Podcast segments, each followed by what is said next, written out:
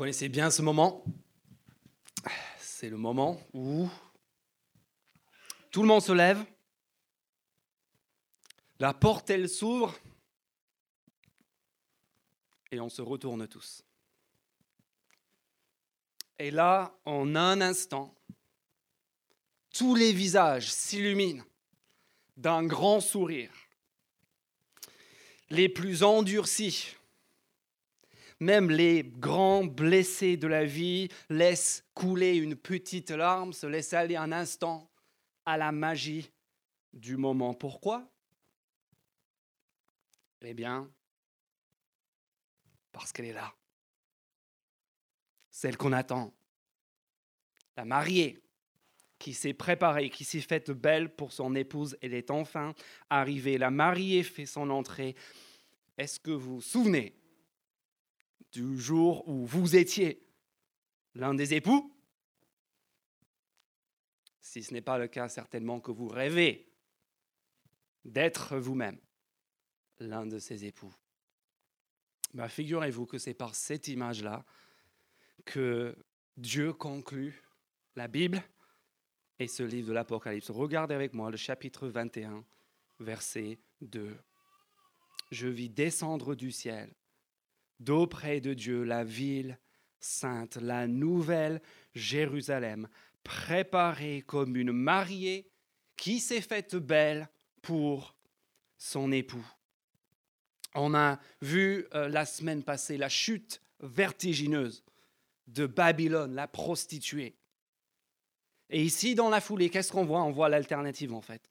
On voit l'alternative et c'est cette épouse, cette mariée qui s'est faite belle pour son époux. Si vous vous souvenez aussi de la semaine dernière, au chapitre 19 et le verset 7, on a entendu cette invitation au mariage. Regardez à la page 820 de vos Bibles, 19, 7, Réjouissons-nous. Soyons dans la joie et rendons-lui gloire, car voici venu le moment des noces de l'agneau, et son épouse s'est préparée. Et puis on voit au verset 9 du même chapitre que cette invitation est bien général. Ce n'est pas réservé juste à quelques-uns. Regardez, l'ange me dit alors, écrit, heureux sont ceux qui sont invités au festin des noces de l'agneau. Si vous demandez quel est le but de tout ce livre, quelle est la finalité du sang, de la sueur, des larmes, des jugements successifs qui se sont enchaîné dans ce livre. Quel est le but? Quelle est la finalité? Eh bien, la finalité, elle est ici. La finalité, c'est cette relation extraordinaire, la relation ultime qui, qui, est, qui est illustrée par l'image du mariage, du couple parfait. C'est une promesse de la part de Dieu d'une relation qui va nous apporter tout ce que l'on veut tous, la sécurité, l'épanouissement, la satisfaction, la joie et l'intimité. Et Jean, bah regardez verset 10 du chapitre 19. Jean, il est à genoux. Il tombe à genoux. Pourquoi? Pour adorer. Parce qu'enfin c'est fait. Cette union va devenir possible. Mais avant d'en arriver là, avant d'en arriver au chapitre 21, il y a entre l'invitation au mariage au chapitre 19 et l'entrée de la mariée au chapitre 21, qu'est-ce qu'il y a? Ben, Que des obstacles. vous avez vécu cela, les imprévus logistiques. Trouver le chemin pour aller à l'église, se pointer à la bonne église. Une belle-mère récalcitrante, tous ces obstacles. Entre le jour où on envoie l'invitation, entre le jour où, où l'amour est, on va dire, manifesté publiquement, et le jour de la consommation de cette union. Et c'est la même chose ici. Entre l'invitation du chapitre 19 et l'entrée de la mariée au chapitre 21, qu'est-ce que nous avons? Nous avons le chapitre 20. Tous les obstacles. Tous les obstacles qui empêchent encore cette union de se consommer. Et donc, ce que nous allons voir ce matin, ce sont deux choses. Premièrement, après l'horreur des chapitres 17 et 18, la chute vertigineuse de la prostituée, de l'ordre de ce monde, nous allons voir ce matin le double bonheur, le double bonheur de cette relation à laquelle Dieu nous invite. Ce matin même, on va voir la joie d'abord en raison de la rencontre des époux qui sont présentés au chapitre 21 au chapitre 19 et joie aussi à cause de la disparition définitive de tout ce qui les sépare dans le chapitre 20. Alors d'abord, venez avec moi euh, au chapitre 21, versets 1 à 8, et regardons la rencontre des époux. Si on regarde bien toute cette section que Franck a lue, en fait, elle est rythmée par sept je-vis verset 11 du chapitre 19, verset 17, verset 19, verset 1 du chapitre 20, verset 4 du chapitre 20, verset 11 du chapitre 20 et enfin verset 1 du chapitre 21. À chaque fois la même chose. Cette vision, cette, cette représentation qui commence par cette je vis, je vis. Et tous ces je vis, toutes ces visions culminent ici par l'entrée de la mariée au chapitre 21, verset 1. Et dans ces huit premiers versets du chapitre 21, nous sommes sur le trois terrasses de ce livre, et moi-même j'ai envie de dire sur le trois terrasses de toute la Bible. C'est maintenant, si vous regardez le verset 5 du chapitre 21, c'est encore la voix de Dieu c'est la voix de celui qui était assis sur le trône qui s'adresse à nous. Et bien sûr, tout ce livre est la parole de Dieu, c'est Dieu qui est en train de s'adresser à nous, mais c'est l'une des rares fois dans ce livre où on entend la voix de Dieu, pour ainsi dire, en personne. Maintenant, alors qu'on arrive à la fin, alors qu'on arrive à la consommation, à cette union parfaite, c'est lui qui prend à nouveau la parole. Celui qui, verset 6, regardez, est le je suis. Celui qui est, qui était, qui vient. Celui, verset 6 encore, qui est l'alpha et l'oméga, celui qui a eu le premier mot, le créateur, aura aussi le dernier mot. Et ce dernier mot, il est ici. J'espère que si on a compris une seule chose dans ce livre, j'espère qu'on a compris que la fin, fondamentalement, la fin de toute chose, ce n'est pas un événement ce n'est pas une date, c'est une personne. Et c'est la personne qui est en train de s'adresser à nous ici. C'est le Dieu qui n'est pas simplement l'origine de l'histoire avec un grand H, qui n'est pas simplement le créateur, mais qui est aussi le but, la finalité de toute l'histoire avec un grand H. Et ce but, c'est quoi? Bah, C'est ce qu'on voit dans ces huit premiers versets. C'est en un mot, tout ce que vous et moi recherchons et désirons tous profondément au fond de nous-mêmes. On a dans ces huit versets une liste d'aspirations universelles qui sont imprimées sur notre ADN à tous. Est-ce qu'il y a quelqu'un ici qui rêve d'un monde nouveau, qui rêve d'un monde meilleur? Que, demandaient les gens qui ont manifesté hier dans le centre-ville? Ils demandaient un monde nouveau, un monde meilleur. Que demande la, lutte de l'écologie? Un monde nouveau, un monde meilleur, le renouvellement de toutes choses. Et qu'est-ce que Dieu lui-même nous promet quand il prend la parole au verset 5 celui qui était assis sur le trône dit, Voici, je fais toutes choses nouvelles. On recommence à zéro pour un monde nouveau, pour un monde meilleur. Regarde encore le verset 1. Je vis un nouveau ciel et une nouvelle terre. Voici le désir qu'on partage, tout ce qui est maintenant comblé par Dieu. Si vous avez déjà visité une grande ville, une des grandes métropoles du monde, certainement que vous même si vous, êtes, vous aimez votre campagne, vous êtes de, de, de, de Cahors, de, de Pamiers, ou de, de quelque part de notre belle... Mais même si vous êtes un campagnard, vous allez dans une grande ville et vous regardez les, les, buildings, vous regardez les institutions, vous regardez l'architecture, vous constatez la culture, le foisonnement d'activité et, et, de créativité humaine, tout, tout ce que le genre humain peut produire de, de mieux, de meilleur. Et là, vous dites, vous êtes quand même un petit instant, même si vous êtes fier de votre identité, vos racines rurales, vous êtes quand même un petit moment entraîné par par cet éclat, par ce rayonnement. Et regardez ce que nous avons au verset 2. Pas simplement un monde nouveau, mais la ville idéale, la nouvelle Jérusalem, cette ville parfaite qui va, qui va nous faire vibrer tous, qui va combler nos, nos, aspirations les plus profondes à tous, qui va, qui va être la manifestation de tout ce que le genre humain peut faire de mieux et de meilleur. Peut-être que vous aimeriez trouver le grand amour. Bien sûr que vous aimeriez trouver le grand amour. On veut tous le partenaire parfait. Eh bien, c'est donné, verset 2 du chapitre 21. La nouvelle Jérusalem qui l'image glisse à nouveau, comme ça arrive tellement souvent dans, ce livre. La nouvelle Jérusalem, préparée comme une mariée qui s'est faite belle pour son épouse, être comblée relationnellement, avoir la relation parfaite, c'est cela aussi, cet ordre nouveau que Dieu inaugure.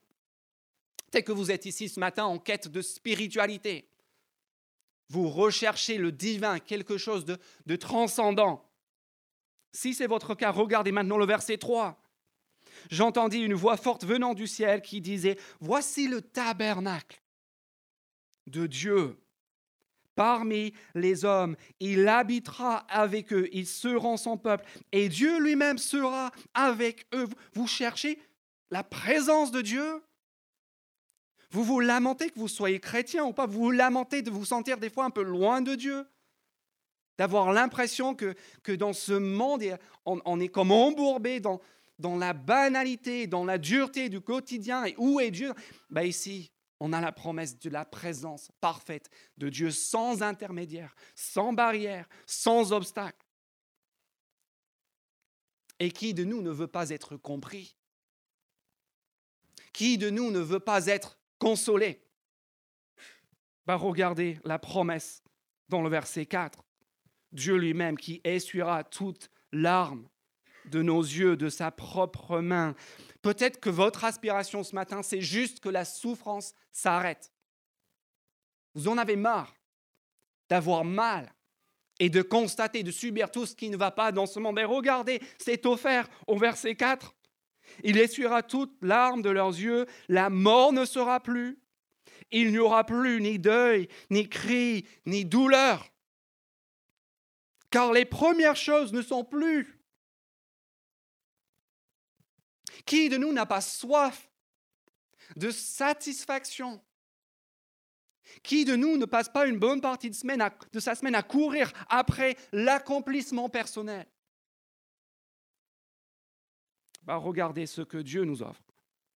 À la fin du chapitre, du chapitre 21, verset 6, à celui qui a soif, je donnerai à boire gratuitement de la source de l'eau de la vie, une satisfaction profonde, une satisfaction qui dure, qui n'est pas juste la joie d'un moment de quelque chose qui s'est bien passé dans notre vie, mais une satisfaction qui dure, qui ne fane pas, qui ne déçoit pas, qui est éternelle. Et en dernier lieu, regardez, vous qui cherchez une identité culturelle, sexuelle, associative, à travers une, une équipe de foot, une famille, un travail. Regardez ce qui nous est offert au verset 7. Le vainqueur recevra cet héritage. Je serai son Dieu et lui sera mon fils. L'adoption, cette offre de relation intime avec Dieu. Pourquoi? Je vous pose la question. Pourquoi est-ce que nous nous priverions de ces choses-là? Est-ce qu'il y a une raison pour laquelle nous, on devrait être privés, passer à côté de ces choses-là? Je, ne le pense pas. Je pense que c'est C.S. Lewis qui disait que partout dans la vie, là où on, éprouve en tant qu'être humain un besoin ressenti, on part du principe automatiquement qu'il y a une réponse en face. Si on a soif, bah, c'est qu'il y a de l'eau. Si on éprouve le sentiment de faim en, tant qu'être humain, c'est qu'il y a la nourriture. Il y a quelque chose pour rassasier notre faim. Si, si on a soif de, de relation, d'intimité, c'est qu'il existe de l'amitié, le couple. On part de ce principe et aujourd'hui plus que jamais, On parle du principe que si nous, nous avons un besoin ressenti, c'est qu'il doit y avoir une réponse en face. Alors pourquoi est-ce qu'on est tellement frileux quand il s'agit de Dieu? Regardez. Faisons un instant le, calcul. S'il n'y a pas une personne sur Terre qui n'inspire pas à toutes ces choses que nous venons de voir dans ces huit versets, qui sont promis à ceux qui connaissent Dieu. Et s'il n'y a rien sur cette terre qui puisse durablement et profondément satisfaire ces envies-là, et si on a ici Dieu lui-même qui nous les offre, verset 6, gratuitement, est-ce qu'il y a une raison logique, sensée, raisonnable pour laquelle on ne les prendrait pas? Voici l'épouse. Voici le mariage. Voici la fin et le but de toute chose. Cette relation avec Dieu qui nous offre tout ce à quoi nous aspirons au plus profond de notre être, peut-être sans le savoir. Mais dans le fond, toutes nos aspirations à tous nous dirigent vers celui qui les a fait naître et qui les a fait naître afin de les combler. Mais il y a quand même quelque chose qui manque dans ce mariage. On avoue l'épouse au chapitre 21, mais il manque qui? Ben, Il manque l'époux. Il ne va pas se marier avec elle-même. Où est le marié? Regardez l'autre extrémité du texte, verset 11 du chapitre 19, verset 11 à 16. Ensuite, voilà le marié. Je vis le ciel ouvert et voici qu'un cheval blanc apparut. C'est mieux que dans tous les films et que dans tous les contes de fées réunis. Parce que ce que nous avons ici, avec ce chevalier blanc, ce n'est pas une fiction. En fait, c'est la réalité dans tous les autres chevaliers blancs, dans tous les livres et dans tous les films et dans toute la littérature du monde. C'est ici le chevalier blanc, la réalité, le sauveur. Dans tous les autres ne sont qu'autant d'échos pâles, faibles. C'est un vainqueur, regardez verset 11. Un vainqueur, celui qui le montait s'appelle fidèle et véritable. Il est dans la suite du verset 11, le juge verset 12, ses yeux comme une flamme de feu. Vous vous souvenez de ses yeux du Fils de l'homme au chapitre 1, le regard brûlant qui le qualifie pour juger parce qu'il voit tout, parce que rien n'est caché à ses yeux. C'est ensuite dans le, euh, verset, euh, le verset, euh, la suite du verset 12. Celui qui, comme l'agneau du chapitre 4, est couronné, reçoit toute l'adoration et toute la royauté des rois et des souverains de la terre. C'est dans la suite du verset 13, celui qui est trempé de sang, son vêtement est, trempé de sang, pas du sang de ses ennemis, mais vraisemblablement, de son propre sang, du sang que sa propre victoire lui a coûté et fait verser. Euh, qui le suit? Bah, Regardez qui le suit, verset 14 toutes les armées du ciel, toutes les armées du peuple de Dieu, comme les 144 000 qu'on a vus euh, au chapitre 7 et au chapitre 14, euh, euh, habillés de fin lin, verset 15. De sa bouche sort une épée à deux tranchants et dirige les nations avec un sceptre de fer, tout comme l'enfant qu'on a vu naître au chapitre 12 qui a vaincu Satan qui est venu sur la terre pour vaincre le dragon. Et c'est lui aussi dans la suite du verset 15 qui écrase lui-même le raisin dans la cuve à vin de l'ardente colère du Dieu Tout-Puissant, comme le Fils de l'homme, le juge du chapitre 14. Et enfin, si ce cavalier blanc, si son identité nous échappe encore, regardez son nom. Verset 16, il portait sur son vêtement et sur sa cuisse un nom écrit Roi des rois et Seigneur des Seigneurs. Revenez une page en arrière, chapitre 17, verset 16. Qui est cet individu? Va regarder, ils combattront contre l'agneau 17, 14, euh, pardon. 17, 14. Ils combattront contre l'agneau et l'agneau les vaincra parce qu'il est le Seigneur des Seigneurs et le roi des rois. Qui est ce héros? Qui est cet époux?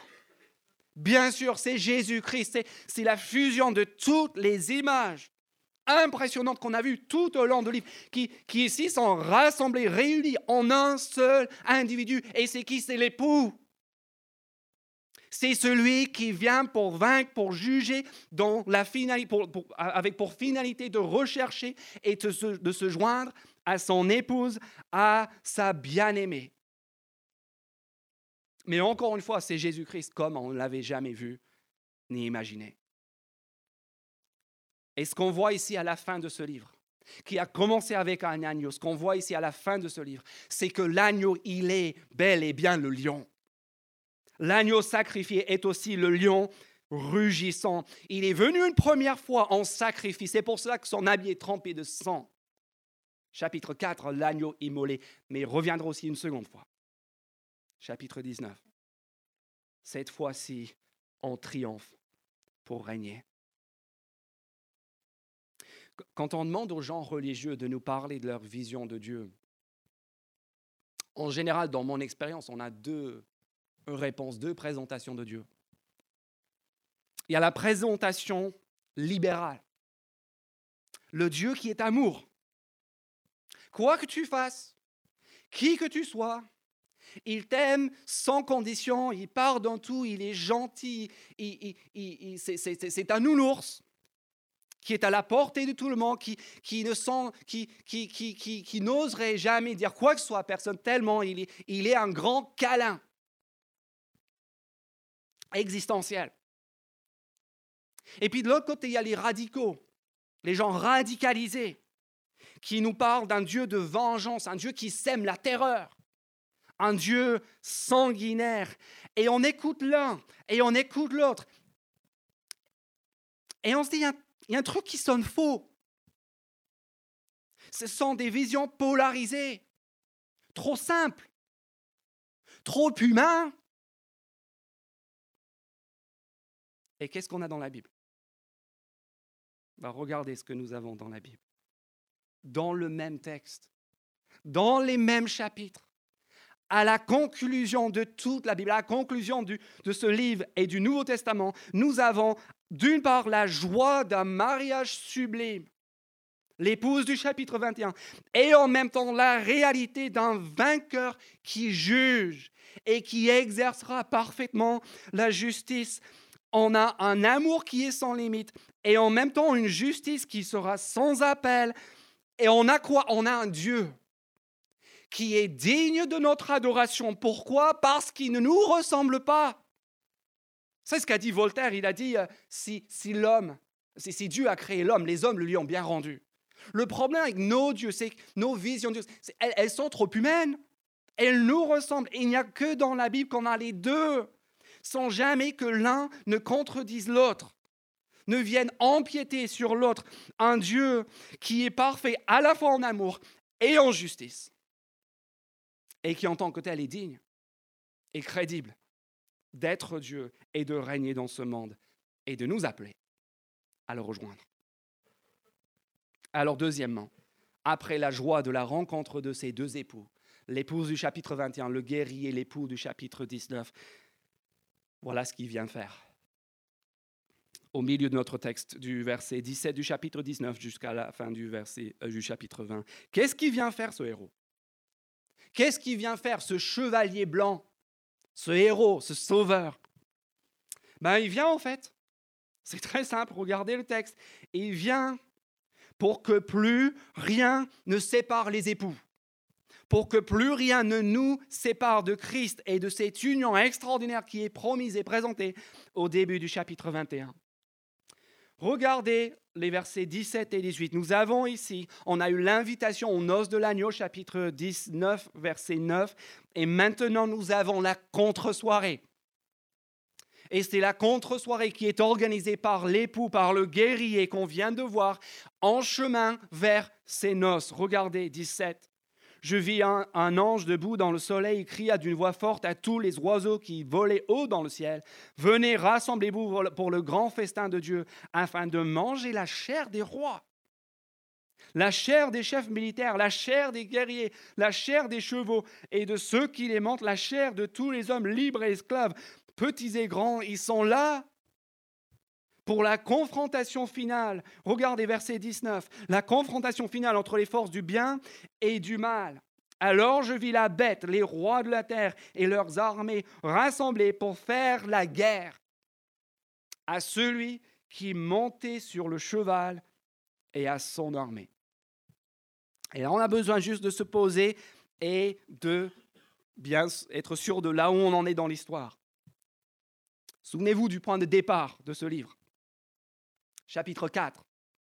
Qu'est-ce qu'on a vu au chapitre 4 On a vu la révélation, chapitre 4 et 5, d'un agneau sacrifié qui est en même temps un lion, qui est qualifié pour faire quoi? Qualifié pour mettre à exécution tous les projets, tous les plans de Dieu pour le salut et par le jugement. En vertu de quoi? En vertu de sa mort, en vertu de son sacrifice. Et ça, c'était le jour de la croix. C'était le jour de quand Jésus-Christ est venu sur la terre la première fois pour rendre possible l'exécution de tous les plans de Dieu. Et dans un deuxième temps, qu'est-ce qu'on a vu dans les chapitres 6 à 14 ben, On a vu la souffrance et, la difficulté et, et, tous les problèmes. Certes, on a vu quelques aperçus de la fin, mais surtout dans ces chapitres, on a vu la, période présente de violence et de souffrance de ceux qui suivent l'agneau, qui doivent en fait suivre aussi le schéma de sa vie, de témoigner, des fois de manière coûteuse. Mais maintenant, maintenant, on voit le futur. Depuis le chapitre 17, on voit le futur. On a vu la bataille décisive, le jour du débarquement, le 6 juin 1944. Ça, c'était la croix. On a vu la bataille féroce qui continue, même si la guerre est gagnée, la bataille qui continue, la résistance qui continue. Et maintenant, nous sommes ici, et surtout au chapitre 20, nous sommes au 9 mai 1945. On est au jour du triomphe final, définitif et sans appel. Regardez le refrain de ces, euh, visions. Ça commence au chapitre 19, euh, verset 20. En fait, on voit dans ces chapitres l'accomplissement de la promesse qui avait été faite au chapitre 11, verset 18, où on a eu l'annonce du règne de Dieu et de l'agneau qui a été suivi de la promesse de la destruction des destructeurs de la terre. La destruction des destructeurs de la terre, et c'est ce que nous avons ici. Dans l'ordre inverse de leur apparition, on voit la disparition après Babylone au chapitre 18, de la bête et du faux prophète au chapitre 19, verset 20. Regardez, la bête fut capturée ainsi que le prétendu prophète qui avait accompli devant elle des signes miraculeux pour égarer ceux qui avaient reçu la marque de la bête et adoré son image. Tous les deux furent jetés vivants dans l'étang de feu et de soufre. Babylone, n'est plus. Maintenant, la bête et le faux prophète ne sont plus. Sautez maintenant jusqu'au verset 10 du chapitre 20, le diable lui-même qui les égarait fut jeté lui aussi dans l'étang de feu et de soufre où sent la bête et le prétendu prophète. Ils seront tourmentés jour et nuit au siècle, au, siècle des siècles. Avant, c'était lui qui accusait. Plutôt, on a vu ça, il accusait les chrétiens jour et nuit. Maintenant, c'est lui qui est tourmenté jour et nuit. Et puis, troisièmement, verset 14 du, du chapitre 20. Puis je vis la mort et le séjour des morts jeté dans l'étang de feu. L'étang de feu, c'est la seconde mort. Et enfin, après la disparition de Satan, après la disparition de la bête et du faux prophète et de Babylone et du séjour des morts, qu'est-ce qu'on voit avec le tout dernier verset 21.8 Quant aux lâches, aux incrédules, aux abominables, aux meurtriers, à ceux qui vivent dans l'immoralité sexuelle, aux sorciers, aux idolâtres, à tous les menteurs, leur part sera dans l'étang de feu et de source. C'est la seconde mort. la disparition, pas seulement du mal, mais aussi de tout malfaiteur. Et là, il faut qu'on regarde la réalité en face. Il faut qu'on regarde le quadruple refrain de ces chapitres. On parle ici de l'enfer. Temps de soufre et de feu. On parle d'un lieu de châtiment, chapitre 2, verset 10, 20, verset 10, qui est éternel, un lieu de tourment. le lieu dont Jésus de Nazareth lui-même parlait en utilisant les mêmes images. Il parlait d'un lieu où leur feu ne s'éteindrait pas et où leur, leur verre ne meurait jamais. On a ici, en fait, quelque chose que nous voulons tous, que nous désirons tous aussi. Nous avons ici tout simplement la destruction des destructeurs de la terre. Est-ce qu'il y a quelqu'un ici qui s'opposerait à ça? Si on annonçait la fin du mal, la fin de tous les malfaiteurs, la destruction de tous ceux qui détruisent le mal, on dit tous oui, s'il vous plaît, on irait beaucoup mieux. Et c'est la promesse que nous avons ici, ce que nous voudrions que Dieu fasse. Ce que des fois nous reprochons à Dieu de ne pas faire. Pourquoi est-ce que Dieu n'éradique pas le mal? Il va le faire. Ne vous inquiétez pas, ce jour va venir, il va le faire. Il va éradiquer le mal et les malfaiteurs de la terre. Et dans la foulée, chapitre 21, verset 4, essuyer toutes les larmes de son peuple, toutes les larmes de leurs victimes.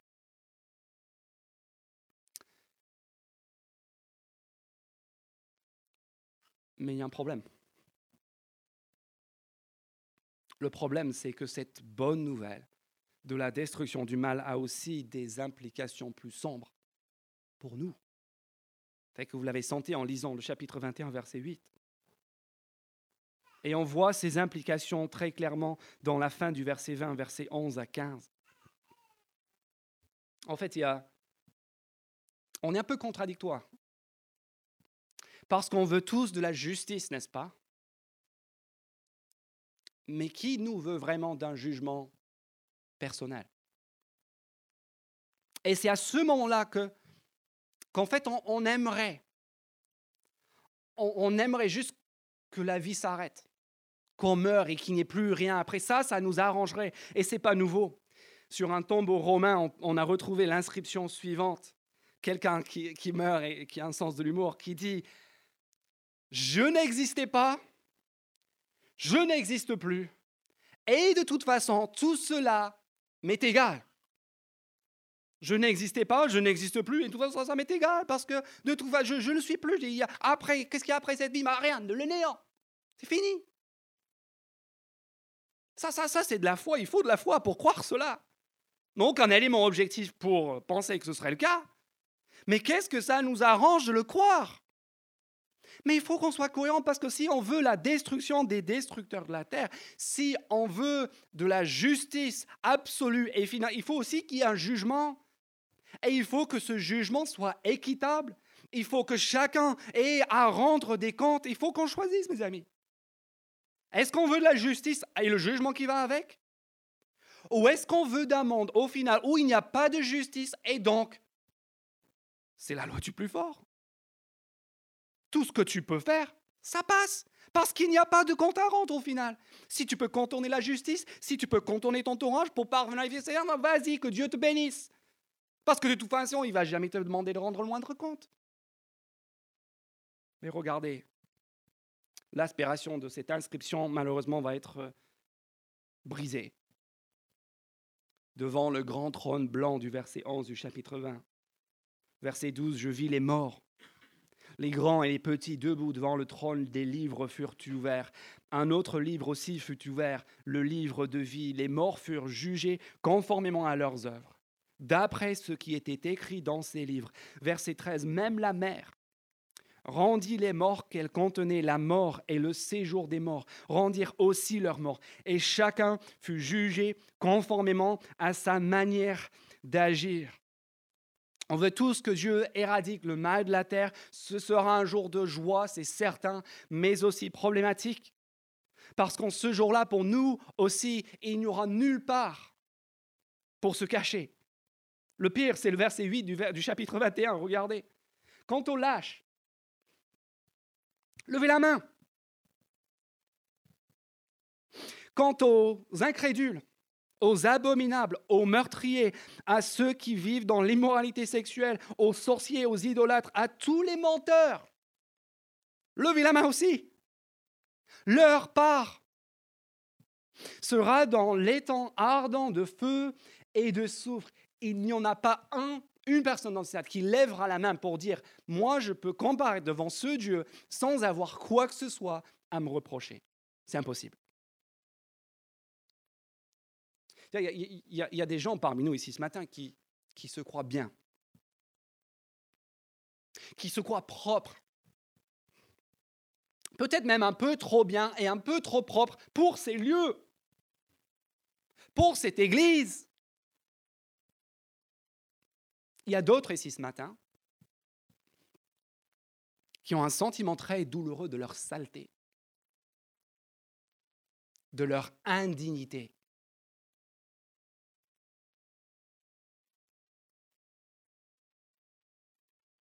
Mes chers amis, est-ce que vous pensez sérieusement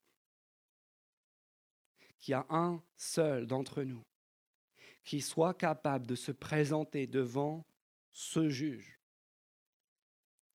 devant ce cavalier blanc, devant ce vainqueur, avec son regard embrasé, sans subir le même sort que tous les autres?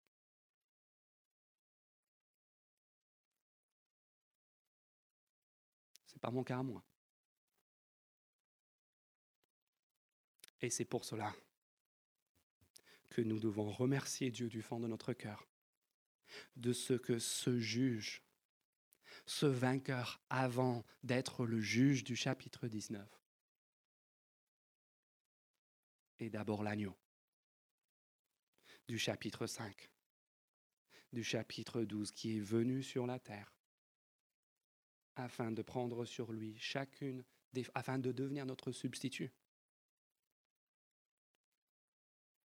afin de devenir comme lors de la mort du premier agneau dans l'Exode, l'abri sous lequel tous ceux qui veulent peuvent venir librement se cacher devant ce jour de colère. Est-ce qu'on a compris?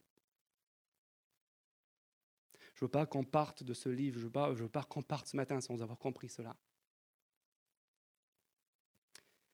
la bonne question à se poser ce matin. Ce n'est pas comment est-ce que Dieu pourrait envoyer les gens en enfer?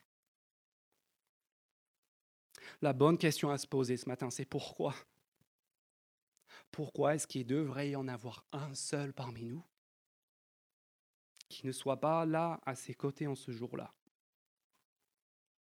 Si la seule chose qui empêche à mes enfants de, de tomber par la fenêtre du deuxième étage où il n'y a pas encore de garde-corps, c'est la peur bleue de la mort.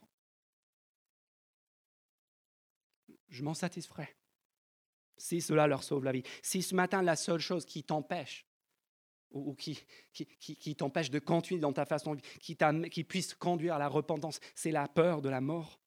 C'est la peur de la seconde mort et du chapitre 20 de l'Apocalypse. Je m'en contenterai. Et tu me remercieras, tu remercieras Dieu un jour de t'avoir fait peur avec cette réalité-là. Mais ne pensons pas une seconde que c'est ça le message fondamental de la Bible. C'est quoi le message de tout ce qu'on a vu ce matin? C'est le message que ici, Dieu, depuis le début de la Bible, depuis la nuit des temps, qu'est-ce qu'il est en train de faire? Il est en train de déployer toute sa puissance. Chapitre 19, versets 11 à 16, le vainqueur. Toute la puissance de Dieu déployée. Dans quel but? Dans le but de nous faire profiter du chapitre 21 de toutes les bénédictions de Dieu. Voyez, le projet ici, c'est pas compliqué, c'est toute la puissance de Dieu déployée pour nous faire jouir de toutes les bénédictions de Dieu, pour que l'époux et l'épouse puissent s'unir dans la joie sublime qu'on puisse comprendre enfin à quel point le propos du verset 9 du chapitre 19 est faible. Heureux ceux, qui sont invités aux noces. Heureux. Le mot est trop faible.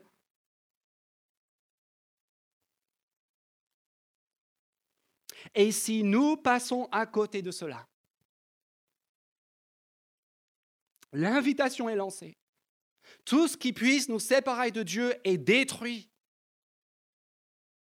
Et si aujourd'hui, si nous passons à côté de cela après avoir vu ce qu'on a vu, qui en sera responsable?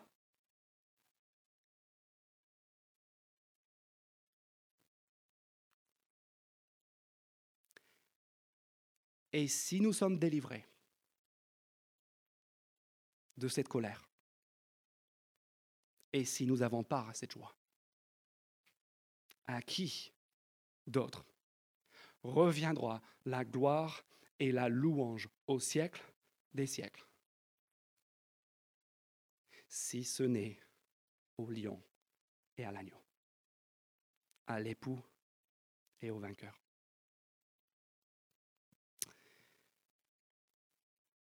Honnêtement, j'ai envie de m'arrêter là pour ce matin. Mais je sais qu'il y a quelques personnes qui sont troublées par les versets 1 à 10 du chapitre 20, donc je vais quand même en dire deux, trois mots. Donc fermez vos oreilles, restez là où vous êtes. Réfléchissez à ce qu'on a vu, parce que le plus important, on l'a vu. Toutefois, les versets 1 à 10 du chapitre 20, parmi tous les ennemis qui sont détruits, de la terre, il y en a un sur lequel euh, Jean s'arrête un peu plus longtemps que les autres. Le diable lui-même. Ces versets font l'objet de débats et de spéculations des fois. Alors qu'est-ce qui s'y passe? Ben, C'est simple. Verset 1 à 3 du chapitre 20, on voit Satan enchaîné pendant mille ans. Deuxièmement, chapitre 4, 20, versets 4 à 6, nous voyons ces victimes, tous ceux qui ont perdu leur vie, qui ont été décapités, verset 4, à cause de leur témoignage à Jésus. Euh, qui, euh, qui ressuscite et qui règne avec Christ. Versets 7 et 8, ensuite, on voit Satan relâché de, de sa prison, de ses chaînes, et, et, qui vient semer à nouveau la dévastation, qui veut refaire la guerre.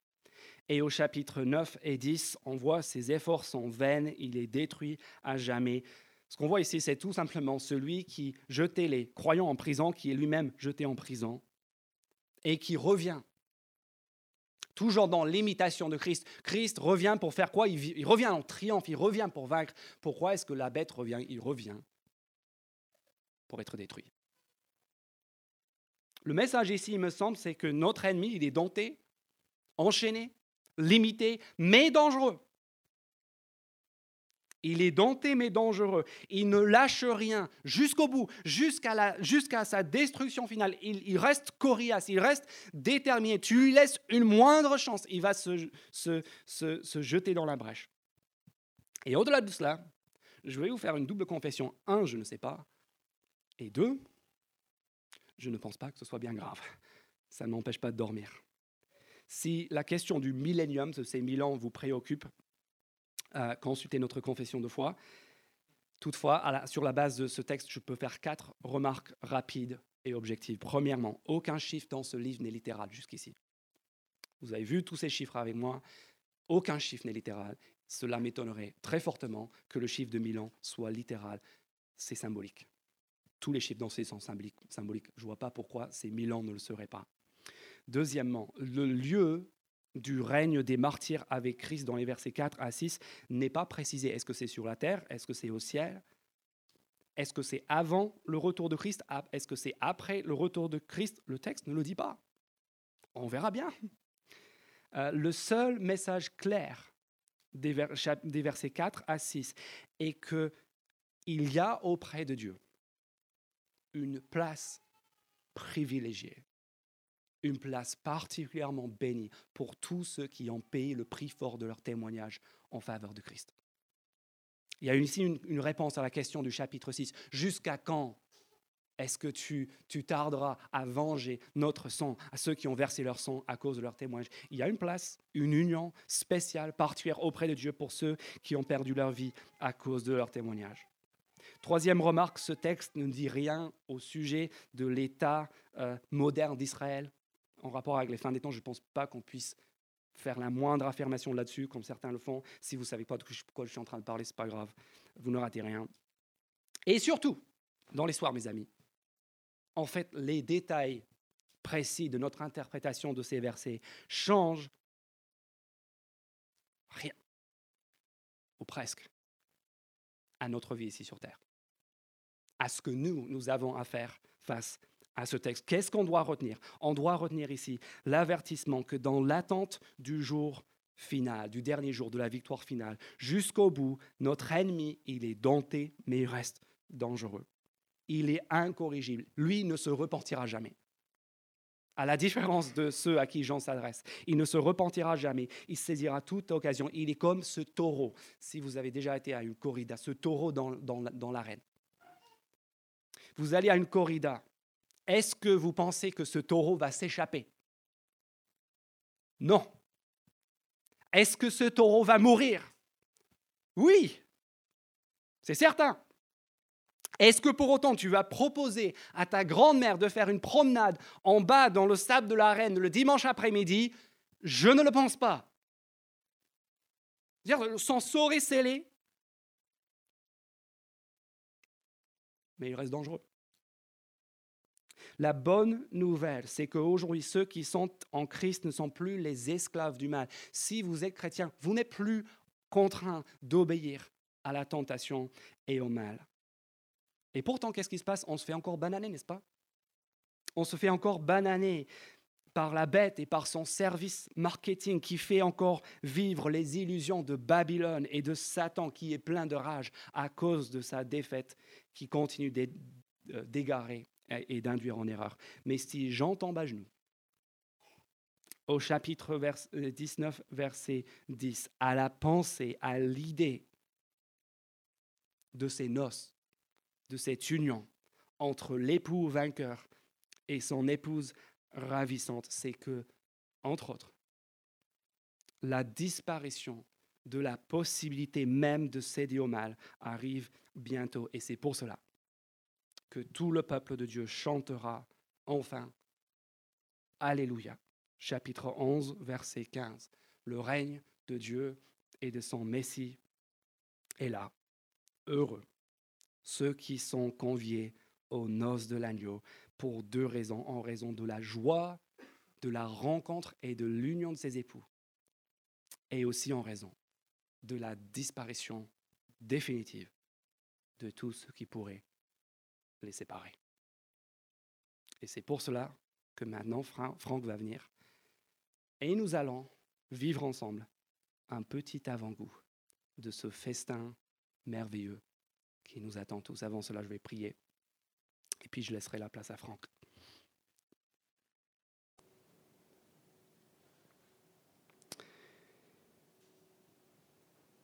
Je vais m'arrêter là. Je sais qu'il y en a certains qui aimeraient avoir plus de précision sur les dix premiers versets du chapitre 21.